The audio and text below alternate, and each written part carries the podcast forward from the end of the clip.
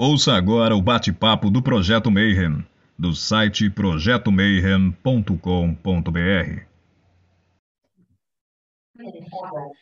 Bom dia para quem é de bom dia, boa noite para quem é da boa noite, boa tarde se você acabou de receber mais uma notificação do YouTube e veio assistir mais um bate-papo Mayhem. E hoje a gente vai falar de magia e o de Tote. E para isso eu vou chamar uma convidada que é Mega Master super especial. Ela já veio aqui antes, quando tudo isso aqui era mato. Né? Mas agora ela está lá na Argentina, fugiu. Né? Tá lá no friozinho, só tomando vinho, né? Como que você tá, Marcela? Oi, querido. Que bom estar de volta. Muito obrigada pelo convite. Eu só vou fazer uma correção, que é tarô, magia com o tarô. Não necessariamente com tarô de Tote, mas como eu uso o tarô de Tote, claro que vai ser com tarô de Tote, porque pode causar uma, uma, certa confusão, porque o Crowley fala de magia sexual. E o que eu vou hoje apresentar para vocês não é magia sexual, tá ok? Ah, não, a gente tem que colocar o clickbait. Se colocar assim tarô de Tote, Aleister Crowley e tal. Saquei! 50% mais pessoas. Ok, assim, então é com Tote. Perfeito, vamos lá. Ah, mas aí, antes de começar a entrevista, assim, quando você veio aqui, a gente ainda estava bagunçado e tal, foi nos primeiros programas, né? E agora a gente, depois de 240 entrevistas, a gente já está criando vergonha na cara e está organizando mais ou menos, né? Então, o que o pessoal pede muito no começo é para você contar a tua história da magia, né? Dentro da magia. Então, a gente brinca e fala assim, ah, era uma criança pequenininha, ia na igreja, tomava hóstia e tal. E aí, depois de muitas décadas, está aí dando aula de magia sexual do Crowley, do Totti. O que, que deu errado? tá ótimo. Então, eu, ainda bem que eu não fui por esse caminho. Eu nunca fiz primeira comunhão, fui batizada apenas, mas eu acho que desde pequeno eu já tinha uma, algo contra. Não gostava de igreja, nunca gostei. Meus pais também nunca me forçaram, então não tive essa passagem pela igreja, né? Nem fiz, nem sei o gosto da hóstia, gente, que eu nunca nem, nem me comunguei na vida. Então, eu acho que já devia ter alguma coisa de Telemann na minha vida, ou Crowley na minha vida, é, pré-existente. Mas é, o que, que me levou à magia? Eu não cheguei na magia tão cedo assim, não. Eu cheguei na magia já com 25 anos. Engraçado que eu cheguei, eu, conversando aqui antes, a gente estava batendo papinho né, com o Bruno, falando sobre o Simas. Pois é, eu conheci tarô, na verdade, na minha faculdade de História, ainda num ambiente muito fechado para esse, mu esse mundo né, místico. Era tudo muito considerado tudo isso coisa de charlatão. Eu não sei como é que está hoje o mundo da história, porque eu me afastei né, do, da intelectualidade. Gosto muito, mas eu me afastei. Não, hoje eu não estou mais na área de pesquisa e nem de história. Mas, é... e aí o que aconteceu? Eu, quando tive na faculdade, é... eu tive em dois tempos. Um que foi, eu vou revelar aqui as datas, eu entrei em 83, foi quando eu cheguei na Faculdade de História, lá do IFIX, do Rio de Janeiro. E ali era, nossa, era a volta do pessoal da ditadura, os professores voltando, marxismo imperando. Bom, eu era uma das, daquelas cabeças ali que achava que só existia mesmo o aqui e agora, e o passado era só uma ferramenta para estudar a história e tal. Bom, aí o que acontece? Eu casei nesse período, eu tinha 18 para 19 anos, eu casei e fui morar no Maranhão. Depois, voltei três anos depois, já para a faculdade de História, que já tinha mudado completamente. Foi a época que eu conheci o Simas. Então, por que, eu estou citando o Simas? Porque a gente falou dele um pouquinho antes, né? É, mas é só para dizer a vocês que aí eu já mudei para um ambiente mais aberto um pouco aonde falar de tarô, de astrologia era possível. E ali dentro da faculdade de história eu conheci duas pessoas que eram ligadas ao mundo místico. E aquilo me deixou muito surpresa, porque eu tinha uma atração, mas eu negava, né? Dizer, não, isso é coisa de maluco e tal. E aí, quando eu fiz meu primeiro mapa astral, eu conto isso porque lá no meu mapa astral, na minha casa 5, especialmente, eu não conheço nada de, de astrologia, quer dizer, eu, eu conheço o suficiente para o tarô. Não sou astróloga, não tenho essa formação, mas a minha casa 5, segundo a taróloga lá, astróloga, eu, eu tenho um escorpião com Netuno e, enfim, e a Lua dentro dessa casa, assim, o que daria eu, eu teria habilidades ocultistas, segundo ela. E aquilo me deixou animadíssima. Eu falei, ah, que bom, né? É, eu, eu sou especial, eu tenho, eu tenho escorpião, lua e tal, né? Bom, resumindo, eu fui fazer aí meu tarô. E aí, eu fui fazer um jogo de tarô com uma taróloga bem legal da época, e ela disse a mesma coisa que a astróloga, e eu falei, bom, então isso aqui deve ter mesmo fundamento. E eu pedi a ela que me indicasse um curso de tarô com quem eu comecei a fazer, que foi é uma sumidade até hoje, é uma pessoa de referência no tarô, que é a Vera Chi. E aí eu fiz meus, meu curso de arcanos maiores e menores, mas era ainda muito complexo isso, né, para mim.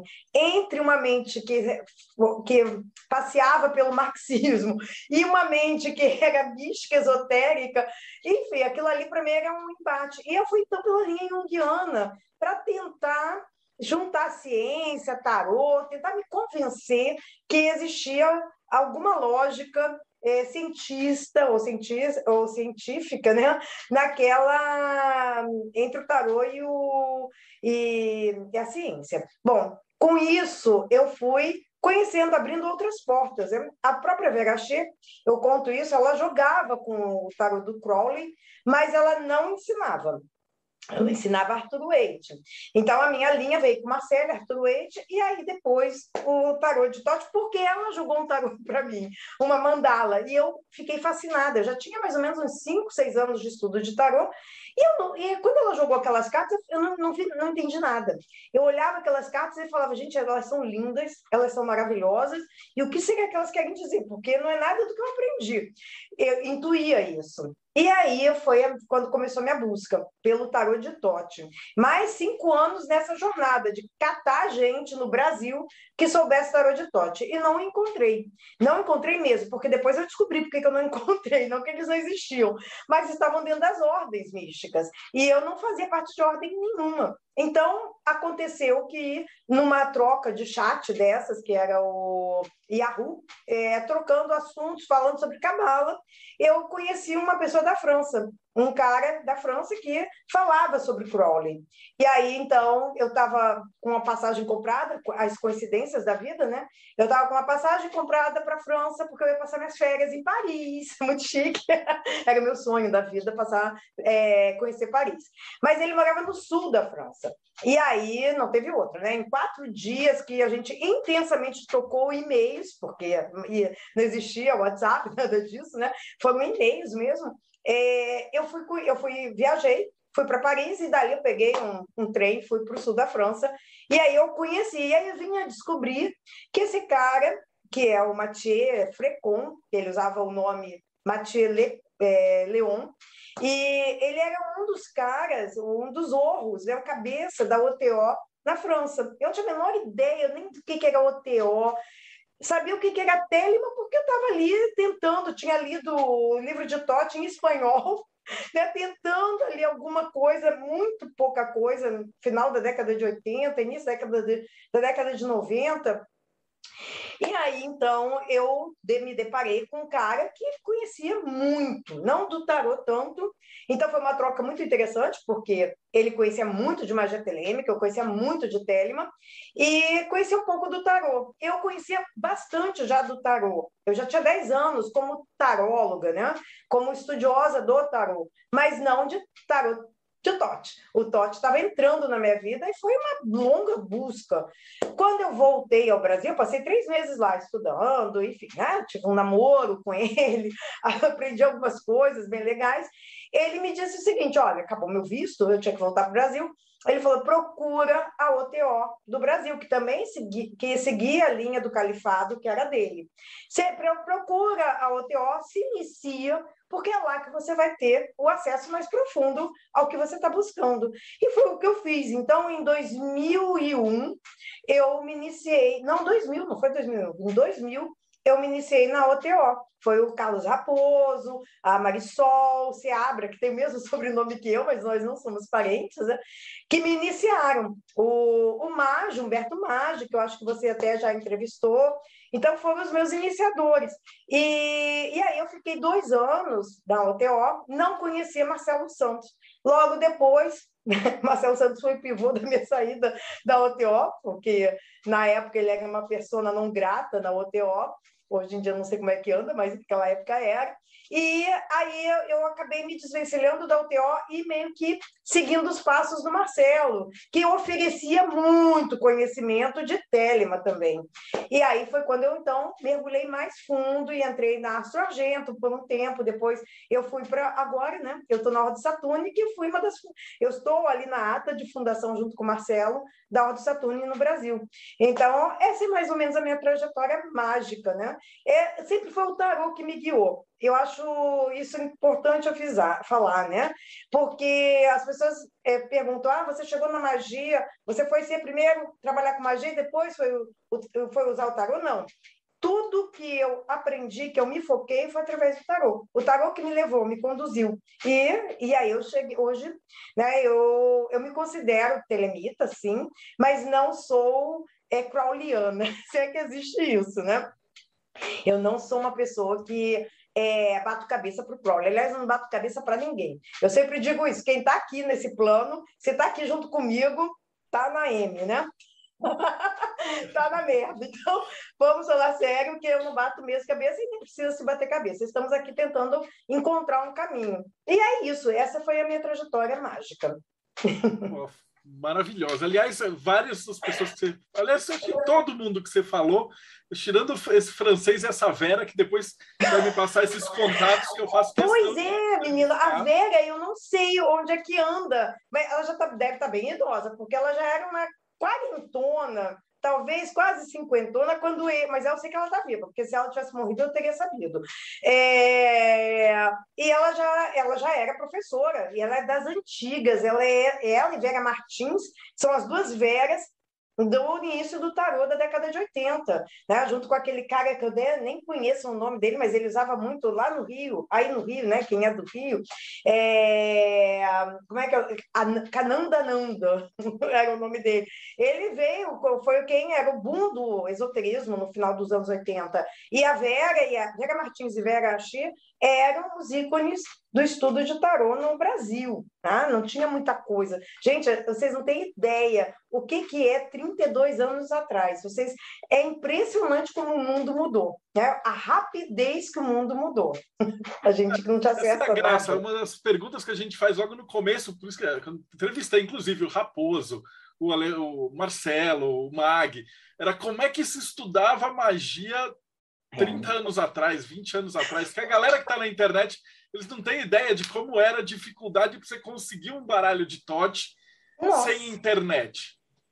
Pois é, o tarô de Tote, o primeiro que eu tenho, eu tenho até hoje, eu ganhei de presente de uma amiga que foi aos Estados Unidos e trouxe para mim o, o tarô de Tote, um grandão. Isso aqui é uma relíquia, porque ele tem exatamente, não tem 32 anos, porque o Tote mesmo entrou na minha vida 10 anos depois de tarô. Então, foi mais ou menos em 1999, 98, por aí. Então, é um tarô muito né, a relíquia total da minha vida. Mas era isso, a gente mandava vir. É, tinha no Rio tinha uma grande, que eu acho que você já deve ter ouvido falar, porque o Raposo era era rato dessa livraria, que era do Leci, que ficava num, sobre, num sobrado ali no Rio, na, no Mercado das Flores, e ela é lendária, porque era onde a gente encomendava os livros. Foi onde eu li, eu consegui comprar o meu primeiro livro de Tote em espanhol. Não tinha em inglês. Depois eu consegui em inglês, mas é isso. A gente, eu liberava que é, livro, livro 4, chamado, né? Eu comprei na, numa, numa livraria que já não existe mais, ou existe, porque eu sei que ela ia ser comprada, a livraria da Vinci, que é também no subsolo, lá no centro do Rio de Janeiro, lá no subsolo, e tinha uma livraria maravilhosa só de importados. Eu consegui o Liberaba, que era caro. Gente, era caríssimo, era tudo muito caro. E mesmo que você tivesse dinheiro, às vezes você não tinha como comprar, porque você dependia de alguém que fosse para fora e comprasse. Comprar traria esses livros para você. Então, o Leci foi assim o marco principal e fundamental na vida de todo o místico dos anos 80, final dos anos 80 no Rio de Janeiro. É, São Paulo eu não sei como é que foi, mas no Rio era isso. A gente não tinha, tinha sim algumas discussões já no Yahoo. Outro dia eu estava recuperando, foi uma amiga minha que recuperou umas conversas só porradaria, gente. Era só porrada e bomba, né? E, nossa, como a gente brigava. Eu fico impressionada com isso. Eu lendo algumas mensagens, digo, gente, eu falava isso, que absurdo! Já briguei com Marcelo Santos, hoje um grande irmão da minha vida. Já briguei com ele, xinguei, já, ele já me xingou, enfim. Não, xingar nunca, que o Marcelo é super, super fino né? mas é, eu xingava. então, você imagina, era uma coisa horrorosa. Mas é, isso a gente cresceu muito, né? melhorou. Eu acredito ter melhorado, não sei, eu estou meio por fora, porque hoje eu não faço muito parte desses grupos de discussão e tal. Né? Não sei como é que andam, mas na minha época o bicho pegava.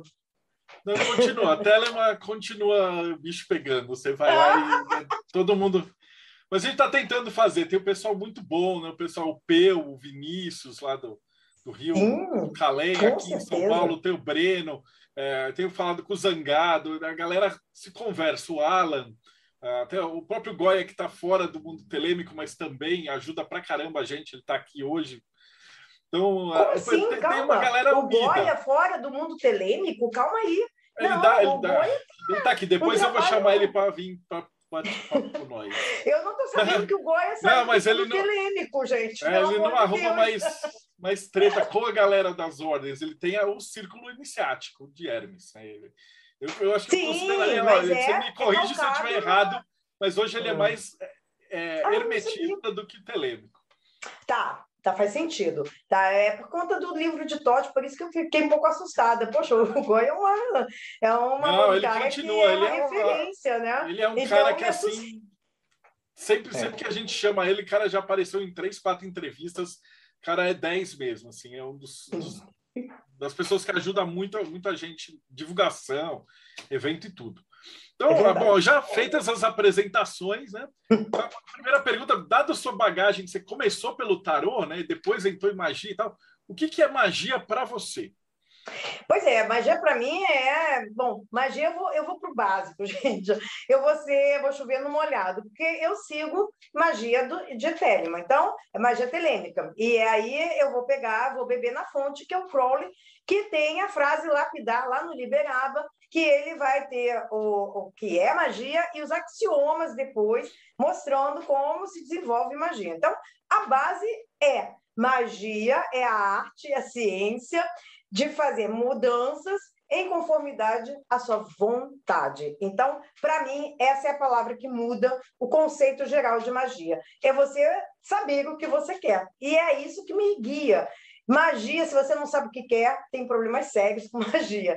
Eu sempre digo, não mexam com magia se vocês não sabem onde querem chegar. Aquele, aquele velho é, ditado chinês, o pessoal brinca, né? Que é o ditado chinês que diz: cuidado com o que você pede, você pode conseguir. E é exatamente com magia: cuidado com o que você vai é, executar, porque você pode conseguir. E depois, para você se livrar, é mais complicado do que fazer. Isso eu posso falar de cadeira. É mais fácil fazer do que desfazer. Desfazer, ah, mas é banimento, não, dependendo do que você está trabalhando, banimento é cócegas, não faz diferença nenhuma. Então, ah, tem que aprender com, que, com as energias que você está trabalhando e modificando o que está ao redor. E aí não tem como fugir a lei da causa e efeito. Tem que se conhecer muito bem o que você quer e o que você vai pagar por isso. Porque se você desequilibra a balança, tem alguma coisa que vai voltar. Ah, isso é o karma, isso é o mal. Nada a ver. O karma é ação. E então você vai entender que ação tem reação e ponto final. Então, é, eu acho que o mais importante na magia é você saber realmente o que você está buscando e como está buscando e que materiais você vai usar, porque isso são os axiomas do Crowley. Né? Ele vai mudando, ele vai explicando cada uma dessas coisas de como chegar. É, eu, meu, todo o meu arcabouço, vamos dizer assim, todo o meu background de magia é desenvolvido no sistema telêmico. E eu vim descobrir, justamente com o que eu vou falar agora, que é magia, com tarô, que eu fazia magia do caos. Que eu, trabalhava com magia do caos sem saber desse nome, né? Então, foi muito legal depois que eu comecei a sistematizar para falar sobre o curso, para, na verdade, até dar esse curso de magia com tarô, porque é uma coisa que é muito antiga na minha vida, mas eu nunca tinha sistematizado. E aí eu descobri, né, estudando um pouco sobre sigilo e tudo, o quanto magia do caos já trabalha com o que eu vou falar. Então, não vai ser novidade nenhuma, né? Para quem está envolvido com Osman Speer, é, Peter Carroll, não vai ver diferença, vai dizer assim, massa, é mó 71, tá, tá copiando os caras. Mas não é questão de copiar ou não, é eu realmente eu adaptei. Quando eu percebi essa adaptação, é, eu vi que já falavam sobre isso. Então, como falam, na vida, na, na, na natureza, nada se cria, tudo se copia. eu não eu, eu vamos dizer assim, eu adaptei, não copiei. Mas é, e é sobre isso que eu vou falar um pouco do como funciona esse curso, né? Não é bem um curso, gente, é um sistema facílimo, simples, mas obviamente, como eu falei, vontade requer também conhecimento.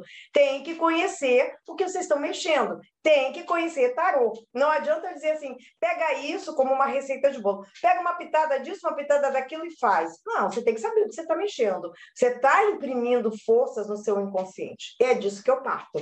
Então, podem fazer a próxima pergunta, porque tem aqui alguns. Eu já tenho aqui um uma tela aí para dividir com vocês para falar um pouquinho sobre isso. É, essa era a próxima pergunta, porque a gente falou, mencionou de tarô, né? E onde é que entra o tarô dentro da magia, né? Porque muita isso. gente que vai vir ver assistir eh, esse vídeo aqui, tipo, ele vai vir porque tá tarô, de tote, etc. Mas aí vai falar, pô, isso. peraí, dá para fazer magia com tarô, então? Não, não é só oráculo? Como é que é esse negócio de magia com tarô? Eu, antes de entrar na, na tela, né, nos, né, compartilhar a tela com vocês, com o PowerPoint que eu criei rapidinho até, foi até uma coisa bem, bem simples. Eu vou falar um pouquinho sobre então essa magia, né? Eu, como cheguei a isso e como também falar um pouco do Crowley, o Tarot de Tote, o que é essa existência, né? para não ficar uma coisa jogada. Bom, primeira coisa, é, como eu falei para você, foi o meu último estágio de conhecimento dentro do tarô, foi o tarô de Tote. Eu passei por Marcele, passei pelo por Arthur Wade e é, me definir mesmo por, pelo estudo do Totti. E o que, que me chamou a atenção? Ah, eu nem sabia, tanto que eu falei para vocês, eu fui jogar uma mandala e eu vi aquelas, aquela, aquele colorido, aquelas cartas meio que pulando para mim, né, falando comigo. Me chamou muita atenção. Então, eu fui buscar o que, que tem por trás, o conteúdo que tem por trás. E realmente você vai entender que o Tarot de Totti, ele é a última vamos dizer, é o último livro que o Crowley escreve na vida. Alguns dizem, não, ele escreveu é, o, como é que é, o Diário de um Drogado. Enfim, ele escreveu é, alguns livros que, é, dois depois do Tarot de Tote, mas que não têm a dimensão da força do Tarot de Tote. O Tarot de Tote, ele botou toda, toda a trajetória mágica, mística dele nesse tarô. Então, cada, cada arcano que a gente estuda, a gente estuda um pouco do caminho mágico do Crowley, né? E o sistema que ele gerou. Quando eu falo da magia como tarô, apesar de eu usar o tarô de Tote, não necessariamente é o tarô de Tote. Basta, é a magia, na verdade, com os arcanos, maiores e menores. E como é que eu cheguei nisso? Cheguei a ter a magia, vamos falar um pouquinho do, da, das utilizações do tarô. Né? É, o primeiro movimento do tarô, o tarô de Marsella, ele era mesmo divinatório. Ele era algo ali para os reis, ou mesmo para o cotidiano, ele narra um cotidiano da, daquela, da época, né? um pós-medieval. Então, é, é muito do dia a dia e o jogo como adivinhação mesmo. Então, ele tem esse, essa característica divinatória. Aí você vai dizer assim, mas o que, que é adivinhar? Né? É adivinhar o futuro, o futuro existe, e o livre-arbítrio, e o, e o destino, enfim, e o karma. Pois é, essas questões elas são muito profundas e de, até difíceis da gente encaixar nessa nesse conteúdo do tarô, mas é exatamente o que, que eu penso, né? E não sou só eu, mas é uma vertente que pensa o tarô. Que o tarô ele traz várias camadas. Ele tem essa básica que qualquer um pode atingir, que é essa de é, jogar intuitivamente, conhecendo, sei lá, os conceitos bem, bem diretos e objetivos ali de cada arcano e você jogar e adivinhar alguma coisa. Ah, vai acontecer isso, vai acontecer aquilo, dentro de um esboço. Eu sempre digo isso, o futuro não está pronto, mas ele existe um esboço ali que a gente pode é, colorir de um jeito, colorir de outro, ir por um caminho, ir por outro. E aí entra o livre-arbítrio, aí entra o destino, enfim, resumindo muito. E a outra camada, que eu acho que foi por onde eu, por onde eu comecei, que eu até expliquei, que eu fui buscar Jung, estudar o lado mais é, dos arquétipos, no sentido da psicologia, ah, como eles funcionam no, na nossa psique, é uma das camadas que você tem também de autoconhecimento, de usar o tarô para o autoconhecimento. Ah, e aí já requer um pouco mais de profundidade, de estudo, de símbolos, é, de linguagem mesmo, dos arquétipos. E aí você pode fazer um jogo, por exemplo, de tarô de autoconhecimento, tá? não necessariamente um jogo só de adivinhação. Pode entrar uh, um pouco de adivinhação aqui e ali, mas o foco, que sempre foi o meu, é por esse viés é, da psicologia. Depois eu conheci magia. Então, ta... e muitas pessoas já falavam magia e tarô, fazer magia com tarô. E aí eu aprendi através do baralho cigano, né? Eu sempre fui apaixonada por baralhos, mas através do baralho cigano é, existe um tipo de magia que é o que eu uso para o tarô, chamada telegráfica. Você é, escreve como um telégrafo. E aí muita gente aqui não vai saber o que é um telégrafo, né? Porque é totalmente da minha geração, dos meus pais até. O que, que acontecia com a comunicação? É, e isso é do século XIX, o telégrafo é do século XIX.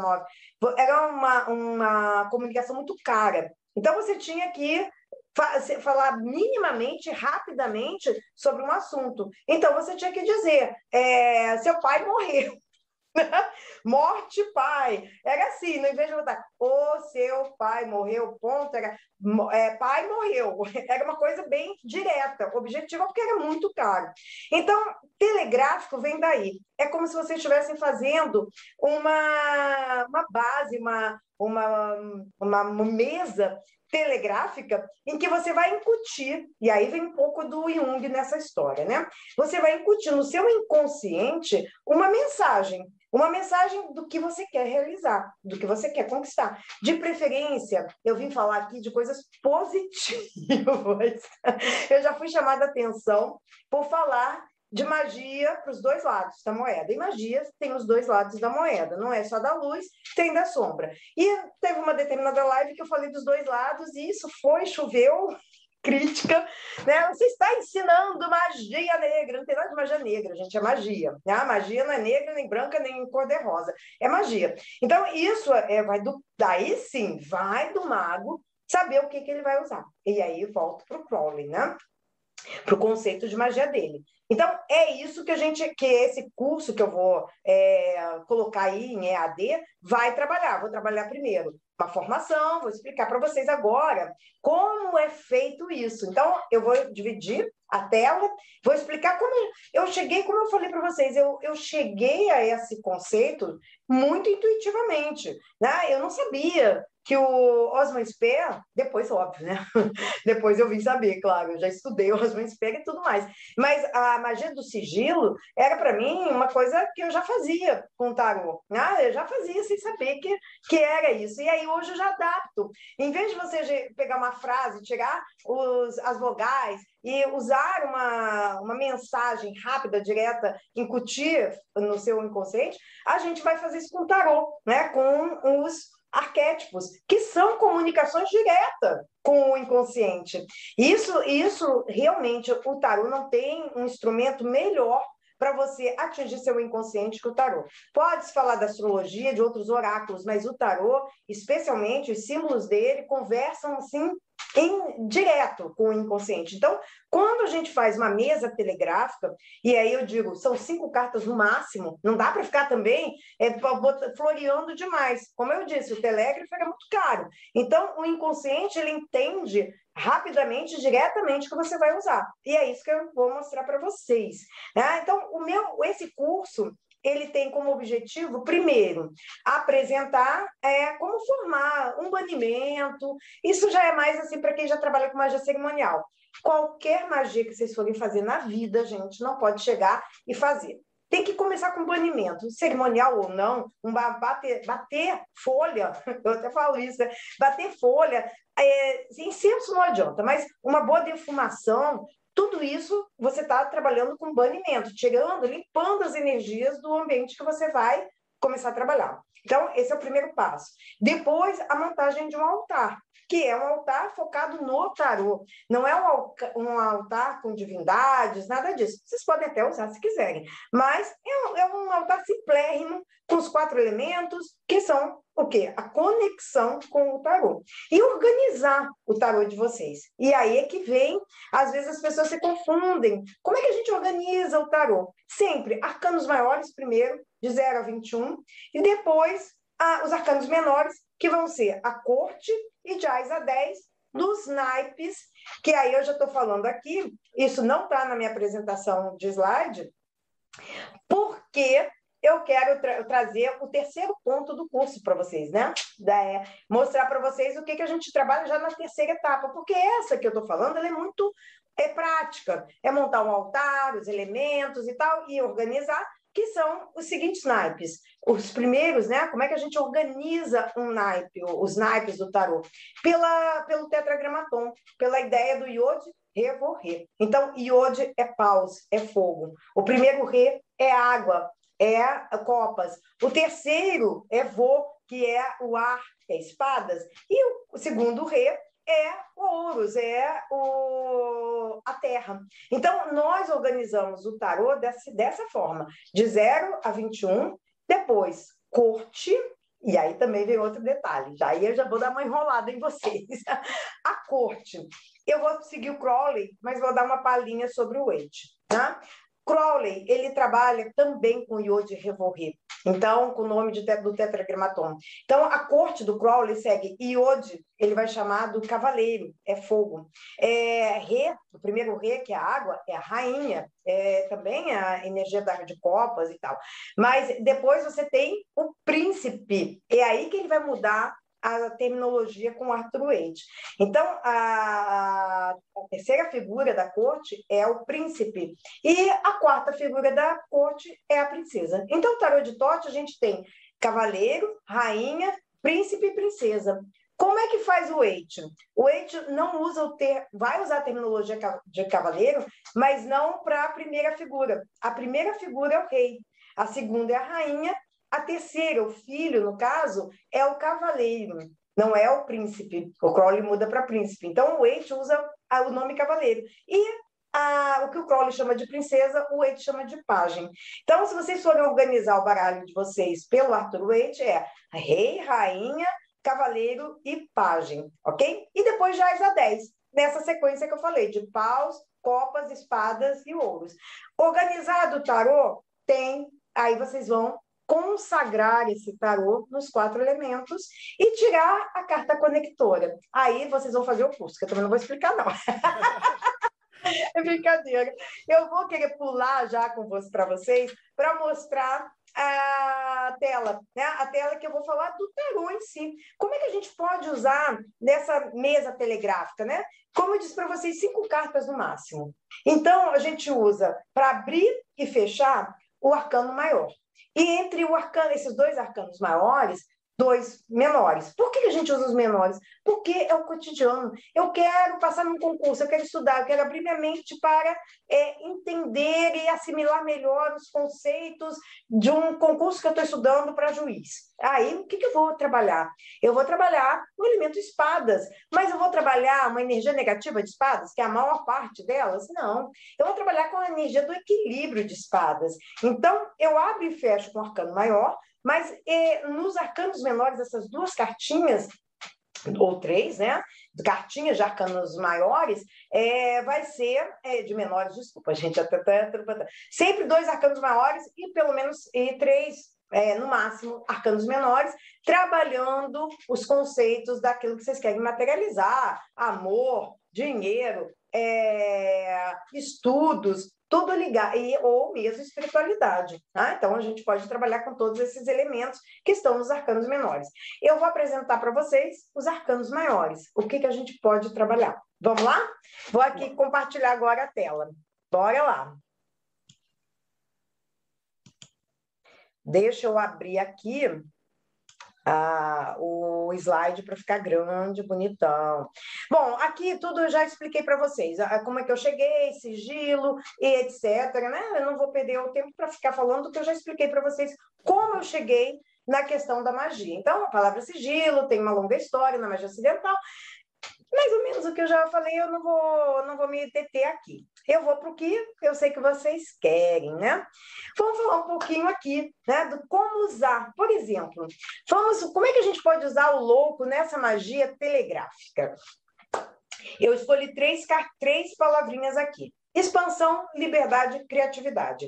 Mas vocês têm que saber como é que vocês vão usar. Por quê? O louco é dispersão, o louco é se atirar no abismo, se vocês não souberem usar a energia. Então, é uma energia que tem que ter cuidado ao usar, porque ele vai criar uma expansão, uma liberdade, uma criatividade muito grande para vocês, mas precisa de direção. Quem vai dar essa direção possivelmente vai ser o arcano menor daquilo que vocês querem trabalhar. Quero trabalhar é, o meu amor, a expansão. Eu quero agora conhecer muita gente, eu quero namorar muita gente sem compromisso, eu quero simplesmente é, transformar essa energia do amor ou da paixão, conhecer melhor isso. Eu posso trabalhar com louco, que é expandir, é se lançar, é não se prender a nada, é se libertar né? com a energia de copas, mas principalmente se é paixão, mais a do fogo. E termina com aquilo que você quer conquistar. Quero conquistar uma pessoa, quero conquistar é, simplesmente muitas pessoas. Aí vamos trabalhar, vamos fechar com a carta da luxúria e por aí vai. vai isso que eu estou dando para vocês é as palavras, são as palavras-chave para você ter uma ideia de como podem trabalhar telegraficamente com os arcanos maiores. E aí a gente pode passar para a segunda carta, que é o mago. O mago é muito usado em magia telegráfica. Por quê? O mago é o Exu. O mago é o comunicador, é o que faz a ponte entre os dois mundos. E nós estamos trabalhando com dois mundos: o mundo da matéria, o mundo que daqui agora, né, da, da, do que a gente vai colocar na, na mesa, e o mundo do inconsciente. E o mago, ele é, ele é perfeito para isso, para fazer essa ponte entre a luz e a sombra. Enfim, vocês vão ter que saber o que, que vocês querem. Quero fechar um bom negócio. O mago é ótimo, é um grande negociador. Quero iludir, quero não, olha, já estou dando eu o lado, o lado negativo da, da história. Já quero iludir, quero, né, quero enganar. Bom, saibam usar. Né? Eu não vou aqui é, com aspectos morais, cada um sabe o que, de si o que quer usar, é, sabendo sempre do equilíbrio da balança.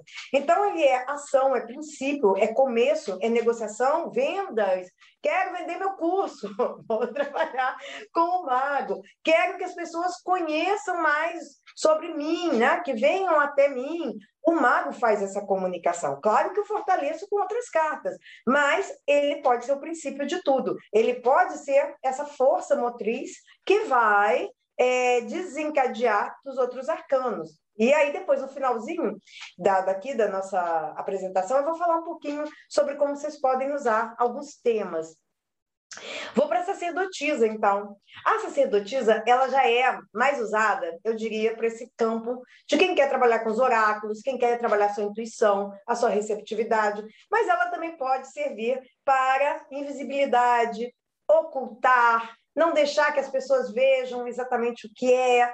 Mesma ideia do, lou, do mago, mas agora não abertamente, ela é silenciosa. Então, tem a ideia de receber, eu acho ela muito boa, por exemplo, para atrair aquilo que vocês querem materializar. Então, ah, eu não quero, eu quero trabalhar assim, né? Vamos botar a força desse plano. É o trabalho, a nossa energia.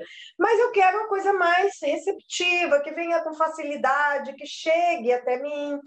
E aí, a carta da sacerdotisa é muito boa, porque observe que ela tem os braços abertos, mas ela também tem a materialização, ela materializa riquezas aos pés dela. Então, é uma carta muito usada para essa comunicação também entre o que você quer receber, o que você quer conquistar e o que você quer materializar. E ela tem um lado muito legal que é de revelar. Quando a gente quer, por exemplo, saber alguma coisa que você sente que está oculto, ou que você está desconfiado, mas que você não né, não está conseguindo, não está chegando, pode botar a sacerdotisa aí para revelar, porque ela revela. ela vem mostrar o que precisa ver. Nem sempre é o que a gente quer ver. Né? Por isso que eu, sei, eu sempre digo: olha, mais uma vez, veja o que você quer. Quer mesmo saber? Sacerdotisa vai te contar. Então, use sacerdotisa para revelações. Pois bem, vamos passar para a primeira figura que muito usada para quando você quer trabalhar energias de conquistas. Se é uma pessoa que você quer conquistar do sexo feminino, se é uma pessoa que você quer é, atrair para sua vida, ela vai representar o sexo feminino. Como o imperador, o sexo masculino. Você vai ter que saber usar. Mas é só isso? Não é. Né? é quero engravidar, ou quero fazer uma magia de prosperidade, de gerar ideias, projetos, enfim, a sacerdotisa é fertilidade.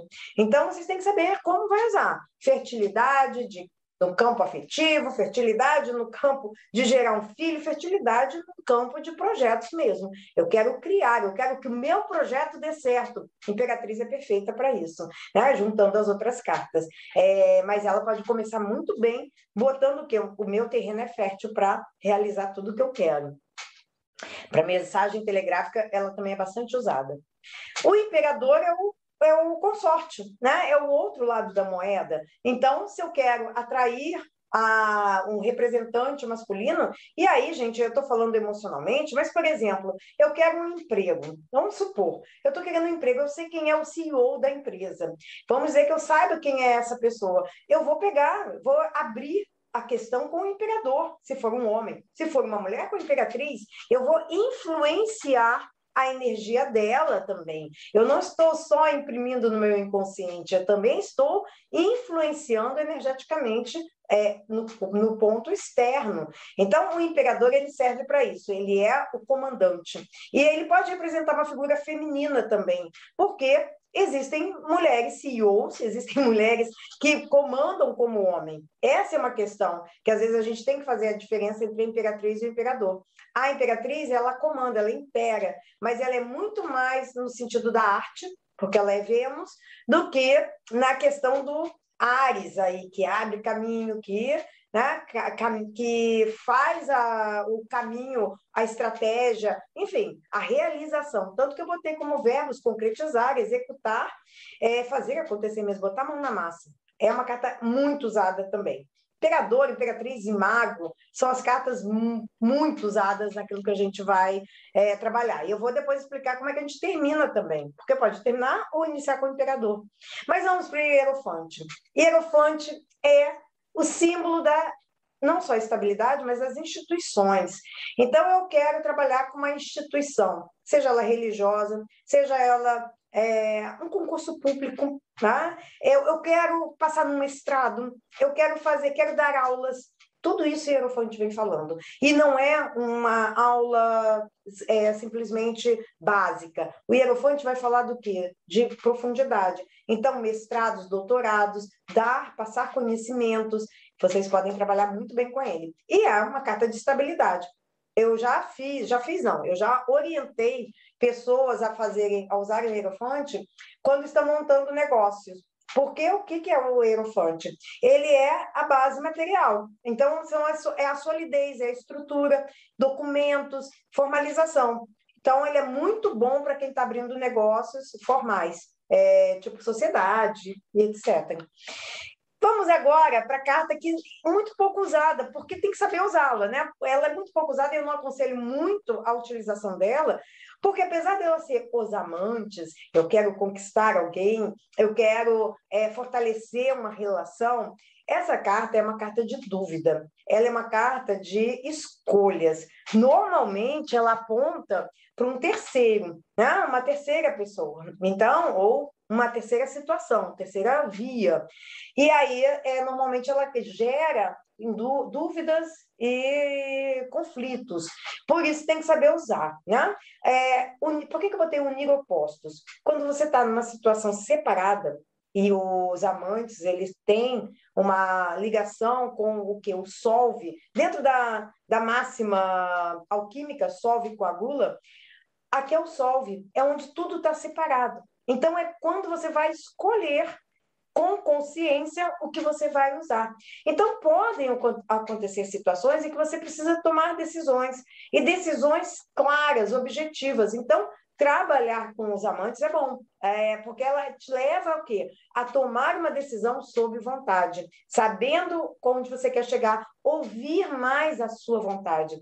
E eu sempre falo, quando dou aula nessa, sobre essa carta, que a gente acha que é fácil ouvir a nossa vontade. Ah, eu sei o que eu quero sabe nada. É muito difícil saber o que se quer. Por quê? A gente ouve opiniões de Deus e o diabo, mas não ouve a si próprio.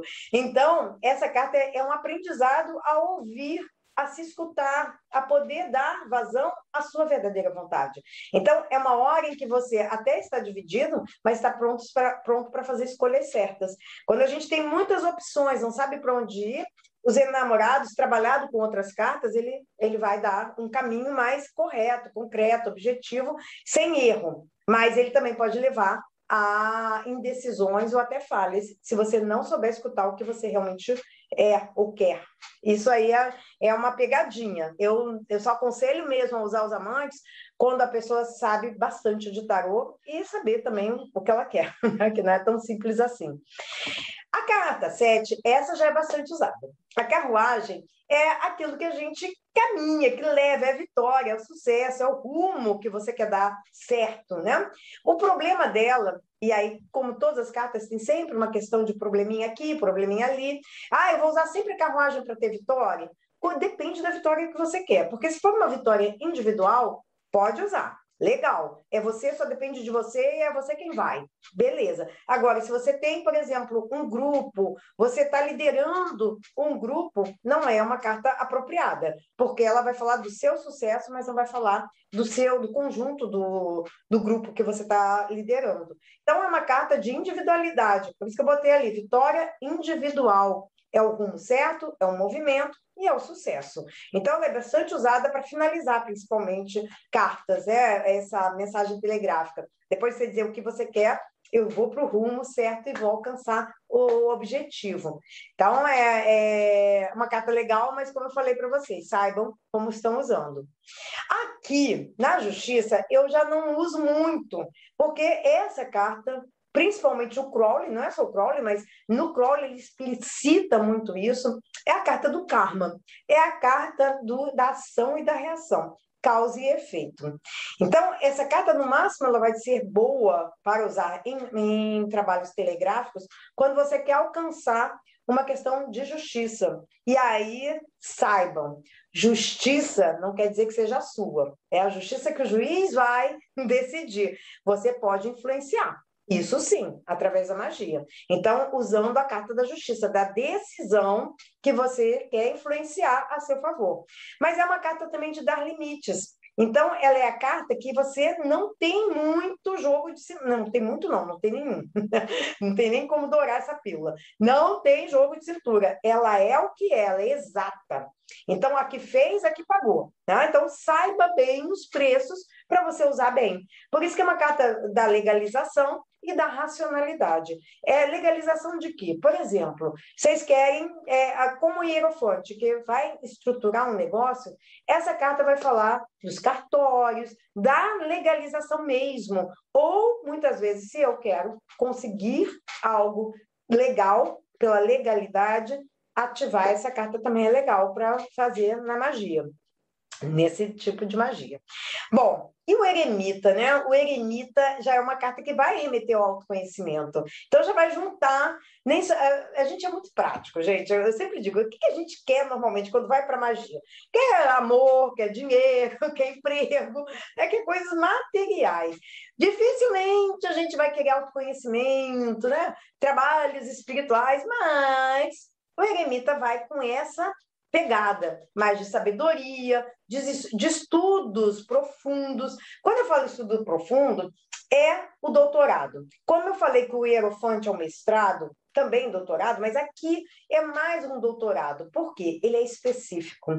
Ele é uma sementinha que você está ali indo basicamente plantar. Você não está plantando três, quatro, é uma só. Então, é se tornar o doutor no assunto que você quer desenvolver. Então, é uma ótima carta para isso, para estudos, para estudos focados.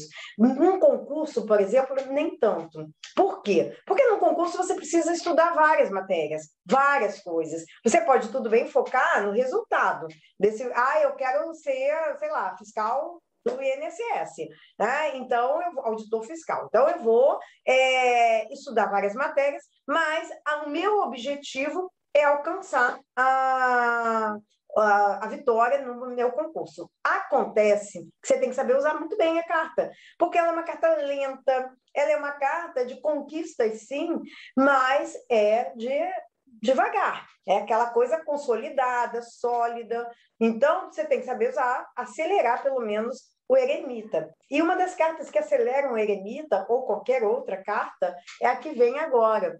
É a carta da fortuna. Então, é, e aí também vai ter que usar bem os arcanos menores, porque a fortuna ela vai dar um impulso, gerar, uh, rápido, mudanças rápidas, mas 180 graus, se você quer fazer mudança, senão vai para 360, vai rodar e não vai sair do lugar, e você perde tempo repetindo uma história. Então, é uma carta que alerta para cuidado com os padrões repetitivos, porque ela pode acelerar um processo que você quer conquistar rápido, mas use, cerca bem o que você está querendo. Eu quero acelerar tá? de tal e tal maneira, para que não me siga, para que não me reflita numa repetição de um padrão. Tá? Então, por isso que eu volto a falar: o conhecimento dos arcanos é fundamental. Vamos então aqui, a próxima carta que é a queridíssima, né, de muita gente e do Crowley também. É uma carta que o Crowley muda completamente. É a força, mas ele vai chamar de luxúria. E quem trabalha com o Crowley pode usar essa carta sim para o sexo e até mesmo o hate, porque a gente está falando de uma força instintu instintual, né, que é o leão, que são os nossos desejos, que aquela moça está ali, né? É não exatamente oprimindo aquela energia, mas ela está seduzindo, ela está fazendo de uma maneira suave. Acontece que o Crowley ele escancara o sentido. Então é mais fácil trabalhar a luxúria na carta da luxúria, né? Então o sexo, a força. Aqui a gente vai trabalhar leão, né? A força de liderança. Quando eu falei para vocês conjunto, né, vitória em conjunto, essa carta é, a melhor que tem, porque a gente está trabalhando com egrégora, a gente está trabalhando com grupos, é o número 11, é o número da força mesmo de quem conhece magia do Crowley, né, ele que ele usa. Toda é, a magia do Crowley é calcada no número 11. Então, a gente tem o número 6 e 5, né? o hexagrama unicursal e o pentagrama. Eles unidos fazem essa força. É o abrahadabra, enfim. Eu não vou falar aqui sobre Crowley, né? mas é, é a força mesmo da egrégora criada pelo Crowley. Então, para quem quer trabalhar liderança, força de consecução, união, coletivo, é a melhor carta que tem. E, claro, sexo. Quero fortalecer a minha relação com meu marido de 30 anos, que está, supondo, tá aquela, aquela energia fraca, né? Vamos acender aquela vela, vamos botar um pouco mais de fogo nessa fogueira. Essa carta, né? Trabalhar mais com a luxúria é, é interessante, é forte, é bom para consolidar relacionamentos sexuais, e não só sexuais, mas de, de inclusive de afinidades. Essa carta ela não fala só de sexo. A carta que mais vai falar de sexo de verdade é o diabo. Mas essa aqui ela fala de um sexo, mas com afinidades, outras afinidades. Então, é a melhor carta para relacionamento. Bom, na carta 12, gente, é a carta que também né, tem que saber usar, porque senão você se pendura ou se enforca, que é o errado, né? A gente sabe que essa tradução enforcado é uma tradução errada, mas o correto é o pendurado, mas eu botei até aqui como algo que a, a palavra né, que fica, ela é importante. Ela vai ser usada muito para aprisionar, tirar algumas pessoas que vocês querem, assim, meio que congelar. Então, é o lado negativo, e eu não vou falar muito sobre isso, mas o pendurado serve para esse lado. Mas vamos falar do lado positivo. O que, que ele vem falando? Ele fala de um mergulho, né? de um alguém, o Crowley chama inclusive de um afogado, mas é porque ele mergulha nas águas mais profundas, bebe desse conhecimento da serpente e depois ele renasce. Então, esse momento é um momento de entrega, é de aprofundar mais nas suas emoções, o sacrifício. E o que, que entra o sacrifício aqui? É para quem quer fazer iniciação. Iniciação mágica, iniciação, vou fazer minha iniciação no candomblé, na Umbanda, na, em, na OTO, na Otto Saturne. Eu quero trabalhar essa força iniciática. O pendurado. Ele é a morte para o mundo mundano, para o mundo né, superficial e um mergulho profundo. Então, ela, essa é a carta dos iniciados. Ela é super favorável para isso, mas também só para isso, não vai muito além disso, não. Mas é isso, vamos lá. Vamos continuar aqui, porque agora sim, a morte é tudo que você quer transformar na sua vida. E às vezes uma coisa bem simples. Por exemplo, eu quero mudar de casa. Aí a pessoa diz assim: meu Deus, a morte é negativa. Não é, gente. A morte é libertação, é mudança que você faz, que você quer fazer, que você pega a foice e vai lá e corta. Então, é uma libertação, em primeiro lugar, é uma mudança, seja ela de casa, mudança de trabalho, mudança do que vocês quiserem. É uma mudança que vocês vão empreender para poder aí sim, renascer. Aí é outra carta. Mas é o fim de um ciclo, é o fim de uma etapa do que vocês não querem mais. Isso que é fundamental saber. Eu vou usar a morte para algo que eu não quero mais e quero cortar da minha vida. Ok? Então vamos agora para uma, uma carta muito usada, principalmente nessa época agora. Eu usei demais essa carta é, no altar com processo de cura, né? com pessoas que estavam com Covid, doentes. Eu usei demais essa carta. Essa carta é da saúde ela, nos outros baralhos, inclusive, é um anjo, né? Que fala-se de Rafael, do arcanjo Rafael. O Crowley vai trabalhar com a alquimia, a grande arte, que é também saber misturar. Aquilo que a gente escolheu lá no 6, aqui é o resultado. Então, é, é para a saúde, ela é uma carta que fala de restabelecimento de saúde, é ou de fortalecimento de uma boa saúde. É o equilíbrio, é a harmonia, e serve para conciliação. O que, que é conciliar? É não chegar nem no, no extremo nem no outro. É a carta do morno. É a carta que nos outros baralhos é chamada de temperança. Aquilo que você tempera, que você não tem nem quente nem frio, tem um morno. Então, essa carta ela fala disso, acordos e muitas vezes aquilo que você não quer brigar. Com uma questão na justiça. Estou com uma briga familiar. Eu quero conciliar, eu quero chegar a um acordo no caminho do meio. Essa carta é a conciliação. E aí a carta do ajustamento serve bem, porque você concilia por um lado e ajusta pelo outro, fecha, né? equilibra o que está desequilibrado. Mas é uma carta bastante usada, principalmente nos períodos de pandemia e de doenças. No 15, eu não botei aqui o sexo, tá, gente?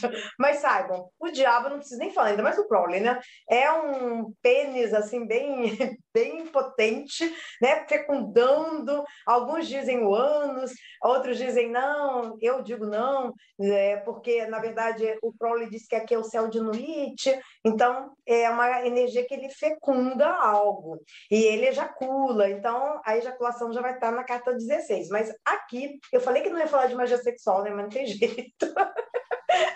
Mas essa carta do Crowley é impossível não falar, né? É impossível você olhar aqui e dizer, não, é a carta do diabinho só para disputar. Mas é ótima. Mais uma vez, eu, eu, por que, que falo tanto de concurso? Né? Porque eu fiz concurso e usei isso.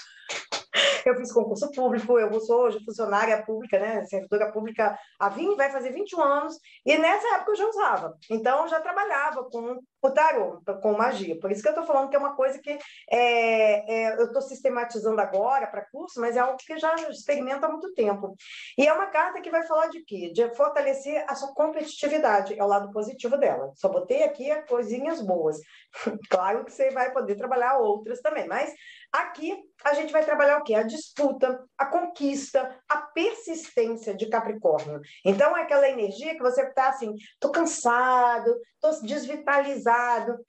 pode usar o diabo porque ele vai trazer, vai imprimir, primeiro, o desejo de conquista. Não só o desejo, a conquista. É nessa carta que quando você vai disputar uma vaga num trabalho, vai se disputar um concurso público que tem muita gente, ela te dá essa força e ela faz você conquistar. É a carta da conquista mesmo. Então, muito usada, sabendo usar, tá? Porque ela, ela, ela tem um quê aí é, de um pezinho lá no underground também. Então, cerque de cartas positivas.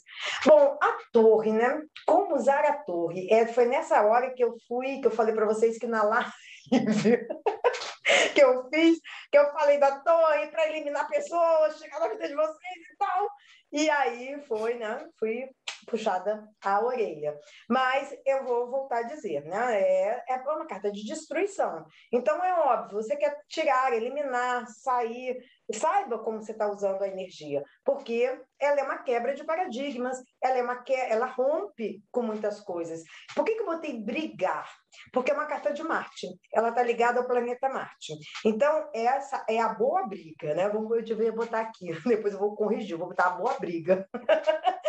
porque o brigar aqui da torre é esfacelar com algo que você não quer e deixar o vazio para que construa algo que você quer.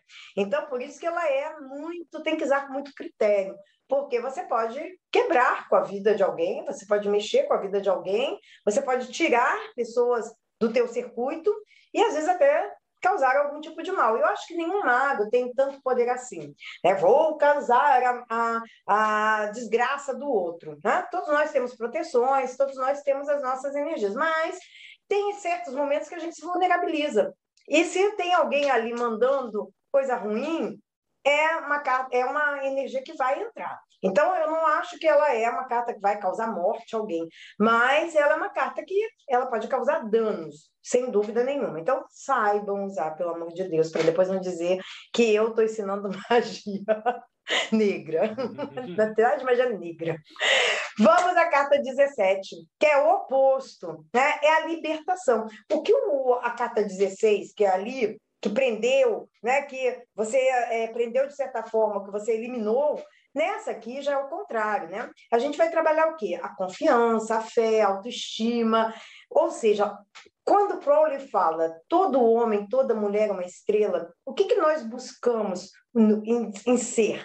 ter a nossa órbita, sermos diferentes, porque somos diferentes, somos indivíduos e podemos brilhar com outras estrelas, né? No céu, cada estrela brilha com sua própria órbita. Então, quando a gente usa essa carta, é um pouco da coletividade também, é uma carta de aquário. Então, quando você vai usá-la no movimento telegráfico, assim como a carta da, da luxúria, a 11, né, da força, essa carta vai falar do coletivo, mas com uma, um detalhe, a sua individualidade, o seu brilho próprio, seu brilho individual. Ninguém vai tirar, ninguém vai roubar. É uma carta super do bem por isso, né? Você vai conquistar o seu espaço sem que ninguém tire seu brilho e nem você vai tirar o de ninguém. Então, uma carta muito legal. O único problema dela, tempo, questão do tempo, ela é demorada. Ela exige fé, confiança. Sim, eu vou conquistar um dia. E aí você tem que saber como acelerar. Então, saiba ter essa energia, mas saiba também que ela tem uma longa duração. Então, longo tempo até conquistar. E aí ela exige confiança. Então, saber usar é sempre importante. E aí a 18 é outra carta também tida como vilã, né? No tarô, torre, lua, diabo, ainda mais essas três juntas, sai de baixo, né? Para trabalhar com magia com tarô. Mas vamos para o lado positivo da lua, né? Que coisa que a gente gosta. Ocultismo, é, magia, enfim, tudo está ligado à lua e principalmente esse contato com o inconsciente. Isso que a gente quer quando faz magia, abrir o inconsciente, entender, atuar é, dentro de uma, de uma sabedoria maior, né, que nos preenche. O que a questão é que a lua abre portais e abre porões também. Né? Os portais que ela abre, abre também os porões. Então, você vai lidar com os medos, com as sombras, com as projeções, até mesmo com os sonhos. Eu, eu já fiz um, um trabalho com essa carta justamente para descobrir sonhos. né? é, leitura de sonhos. Então, é uma carta que ela leva você a uma comunicação com os seus sonhos. E a gente sabe, quem é da Ordem Saturno, qualquer outra ordem, né? Quem faz trabalho mágico? Quem faz, quem precisa fazer diário e essas coisas. A gente precisa falar dos nossos sonhos. E caramba, conseguir lembrar de sonho é um inferno, né? Que a gente sonha e esquece. Essa carta é para ativar essa comunicação com os sonhos. É por isso que está mais ligado à magia mesmo de quem trabalha com cerimonial, com, com ordens místicas, que vai se propor um grau, aí a Lua tem tudo a favor. Tá? Vamos chegar agora no, no bonitinho né? da, do tarô, todo mundo adora, o Sol, o Sol é a vitória. Toda, Toda magia tem um sol, toda carta telegráfica tem que ter um sol. Não necessariamente, né? Mas o sol realmente ele é a conquista, é o ápice, é o brilho total. O problema é exatamente esse, o brilho total. Eu gosto mais do brilho da, da estrela, porque é um brilho mais calmo, mais cálido, né? Você pode brilhar com outros. O sol não, ele brilha sozinho. Tanto é que o dia apaga as outras estrelas. Então, tudo bem, você quer uma vitória né, total, você quer chamar atenção, você quer que todos te vejam, você quer ser uma referência num assunto ou naquilo que você quer conquistar. Perfeito, Sol. Né? É o sucesso total. Agora, saiba também, o sol demais queima, desidrata, cega, né? porque muita luz na cara, você também é quase como a ausência da luz, você não enxerga. Então, muito critério, bons critérios para usar o sol, mas é sempre com essa, esse adendo de cuidado com os excessos. Que aí eu vou botar sol, seis de copas, seis de espadas, seis de não sei o que lá, seis, seis, seis, lembrem, nos arcanos menores, o seis é Tiferet, é sol. Então, cuidado para não sobrecarregar de sol. Você pode usar outros sóis que não sejam só o sol do, do arcano maior. Vamos então ao Aeon, que vai ser o antigo julgamento. Tá? É uma carta que muda completamente o sentido aqui com Crowley. Mas é, eu vou usar os sentidos no geral, não só do Crowley, porque senão eu vou trabalhar realmente só com a questão do livro da lei, a chegada do livro da lei, a recepção do livro da lei. E, bom, para quem é telemita, beleza, mas para quem não é, o que, que a gente pode trabalhar com essa carta? Cura, ressurreição e novas ideias, novidades né? Eu quero, mas principalmente cura. Quando a pessoa está muito mal, e é o que mais aconteceu com, esse trabalho que eu estou falando para vocês em pandemia. Pessoa que está lá no CTI, no, na UTI, entubada, nossa, agir com essa carta e com o diabo, tá? Porque diabo é vitalidade, é força vital, luta pela vida terrena. E com essa carta, a recuperação, a cura, o renascimento, a ressurreição. Então, é uma excelente carta para usar com saúde. É, mas também ela fala disso, de uma nova era, de um novo momento. Então, vocês querem largar um, um momento antigo sem passar por uma torre? Vamos trabalhar o ION, né? Novas ideias, novos valores, novos contatos, pessoas que influenciam, que você pode influenciar pela comunicação. É uma carta do, do elemento fogo, então também ligada à questão espiritual, para quem quer trabalhar com a energia do fogo. E aí chegamos ao final desses arcanos maiores. E eu vou parar por aqui, eu não vou falar dos menores, não, tá? Os menores, gente, vocês podem pegar, principalmente o Crowley, tem lá a cola. Derrota, dor, sucesso, é, vitória, e aí fica mais fácil de usar. Né? Eu só chamo a atenção dos arcanos menores com, com copas. O copas às vezes engana um pouco. Ah, eu quero amor, eu quero amor. Então, vou pegar a carta do amor. Não é, porque o amor ali é um amor idealizado, é o amor de ágape, é o amor mais é, platônico, menos tangível. Então, é melhor trabalhar o três de copas, porque a abundância é o, o três, todos os três são realização. É quando realiza a, a ideia do, do naipe. Então, trabalhem mais com três do que com dois, tá bom? Porque às vezes o nome engana, mas os próprios nomes das cartas vão ajudar vocês. E aqui no 21 a gente encerra o ciclo. É quando você quer realmente, você tem certeza que você não quer mais aquilo na vida, mas você também não quer chegar e pá, cortar. É aquela hora que eu quero encerrar com tranquilidade, sabe? Meu ciclo acabou, terminar um casamento, principalmente, daqueles assim, para que conflito, briga, já tô de saco cheio, vamos terminar na boa, né? Vamos mudar a relação de um, de um estágio para outro, fim de um ciclo. Então, eu quero paz. Essa carta é a carta do que eu quero fechar meus ciclos com conquista e paz, que ninguém me perturbe. O universo. Só atenção, porque ele também expande. Tudo que expande muito, ele separa, ele distancia. Então, vai usar para amor. O universo, é mais é para deixar amor do que conquistar um amor, né? Porque é uma carta que ela, ela, ela separa, ela expande cada um no seu canto. Agora, quero viajar para o exterior, eu quero conquistar um, um trabalho no exterior, universo e carro, gente, perfeito para você começar a encerrar o, a mensagem telegráfica. E aí, gente, eu falei pra caramba, né? Já deve ter passado do horário há um tempão. E aí, vamos lá, 10 e quase, quase 10 e meia, né? Então, vamos lá. Agora eu vou abrir para as perguntas, se você vai me permitir, ô, ô Marcelo. Me Não, a é principal é que pergunta que tem que fazer é que a gente, o Rodrigo fez aqui, está tá jogando dinheiro na tela e não está acontecendo nada. Então, como é que a gente faz para entrar nesse curso? Não, eu não joguei, não. Você lembra que eu falei que eu não ensinei como tirar a carta conectora? Vocês vão fazer o um curso só para fazer. Mentira. Eu já falei isso em live, já falei tudo que é campo, gente. É, eu acho, eu vou falar uma coisa para você, Marcelo, e é para todos, né? Eu estou falando que eu estou respondendo a uma pergunta que o Rodrigo fez. É, eu acho que a grana, eu acho que espalhar conhecimento é isso, a gente falar sobre ele e desperta curiosidade. Aí a pessoa quer aprofundar, aí ela vai buscar um curso. Então, eu não acho que eu estou jogando dinheiro, não. Eu acho que pelo contrário. Eu acho que aqui a gente está trocando conhecimento e dando as pílulazinhas né, para atrair até. É, claro que no curso eu vou demonstrar um ritual, vocês vão me ver fazendo um ritual e tal. Tem umas coisas bem legais, né? Mas é um curso curto. Eu digo sempre que é um spin-off do meu curso de tarot de Tote, porque veio de uma demanda mesmo de, de pessoal perguntando sempre, eu falando sempre, eu falei, ah, sabe uma coisa?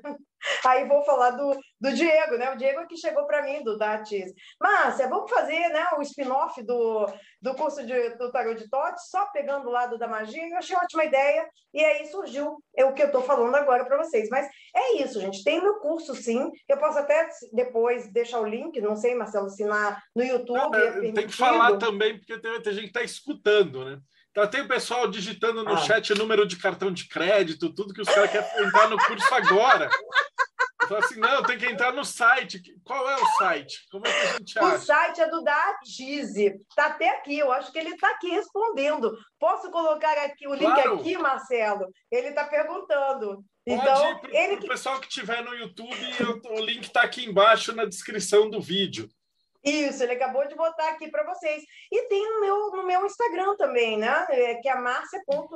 Gente, eu acho que é Márcia.crowley. tarô Crowley. Cara, eu sou. Olha, gente, eu sou de 32 anos atrás de tarô. Eu estudava mandando encomendar livro. Então, Instagram, essa parte toda. É, eu até tenho uma pessoa que trabalha, que, que faz o meu Instagram, porque eu zerado, não tem nem, nem cabeça para isso. Então, não sou dessa geração mesmo. É, mas no meu Instagram, que é marcia.tarotcrawley, ou marcia.tarotote, sei lá, acho que é Crowley, é, vocês vão encontrar né, ali o link para o curso e o curso de tarot de Tote também. Porque, na verdade, o grande chamariz é esse, né? É o tarot de Tote. Mas esse curso seria assim, tanto que eu vou disponibilizar para quem está fazendo o meu curso em EAD, e até mesmo os meus alunos, que hoje eu ainda tenho uma turma online, eu vou disponibilizar esse curso para essas pessoas, né? Para que elas possam ter acesso. Porque é uma ideia é essa. Você comprou o curso de magia com tarô, você vai ter ele descontado depois se fizer o tarô de Tote. O valor, sei lá, 200 e pouco, nem, nem, nem sei, quem sabe é o, o, o O Diego é que está por dentro dos valores, é ele que está manuseando essa parte. Então, é, você vai ter descontado, vai ter um desconto do valor desse curso para o tarot de Tote. Então, é isso, a gente vai fazendo um marketing, que eu acho um marketing inteligente até, né? Que não é agressivo no sentido, olha, eu oculto tudo, você tem que vir aqui, saber. Não, eu acho que quanto mais a gente divulga, mais atrai. As pessoas ficam mais interessadas. Primeiro, vão me conhecer a didática, sabem como eu falo. Aí é isso que você falou. Eu acho que esse, o Mayhem tem essa, tem essa característica de essa entrevista de mostrar às pessoas o que, que elas é, têm a oferecer. E normalmente coisas boas. Não só vendendo ah, meu peixe, mas em geral eu conheço o pessoal que você, que você entrevista e é de primeiríssima, né? Não, maravilha. De qualquer jeito eu pego contigo e com o Rodrigo, mas é que como isso daqui vai ficar para sempre no YouTube, então pode ser que Entendi. o cara esteja escutando a gente daqui um ano. Então o curso mas começa agora dia 12, mas vai ficar em EAD. Então se isso, você é estiver escutando isso. isso. sei lá, em 2022, 2023 e vai tal... ter acesso. Vai ter acesso, porque o link Se tá aqui. Se o Hotmart não cortar, não deixar de existir, vai ter acesso. Porque, inclusive, os cursos, esses cursos, quando você compra, pelo menos foi o combinado, é você tem acesso eterno. Eu não tenho essa coisa de limitar, em dois anos você para. Não, vai, vai ter o curso para sempre. Tá? É por isso que eu digo a você: ah, estou queimando dinheiro. Não. Cara, uma pessoa vai indica para outra, ah, vai usar a senha, usa. Faz o que quiser. o meu lema é faz o que tu queres.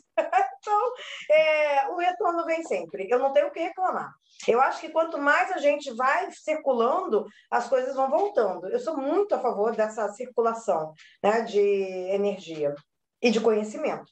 Né? Vai dar certo, esse curso está maravilhoso. Só do que você falou aqui, já estou esperando agora dia 12 para fazer, porque vai ser sensacional. Obrigada, Marcelo. Marcelo Mais te, uma te vez, agradecer. pela oportunidade de coração pela essa aula que você deu por tudo. Os links estão aqui. Depois, daqui a pouquinho, eu já vou só despedir do pessoal do YouTube.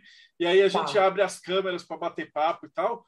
Mas, brigadão de coração de novo. Nossa, eu, eu que sou grata, demais. Muito obrigada, gente. Valeu, e a gente. todo, que, todo mundo que está aqui também, que veio apoiar. Obrigada aí a todos.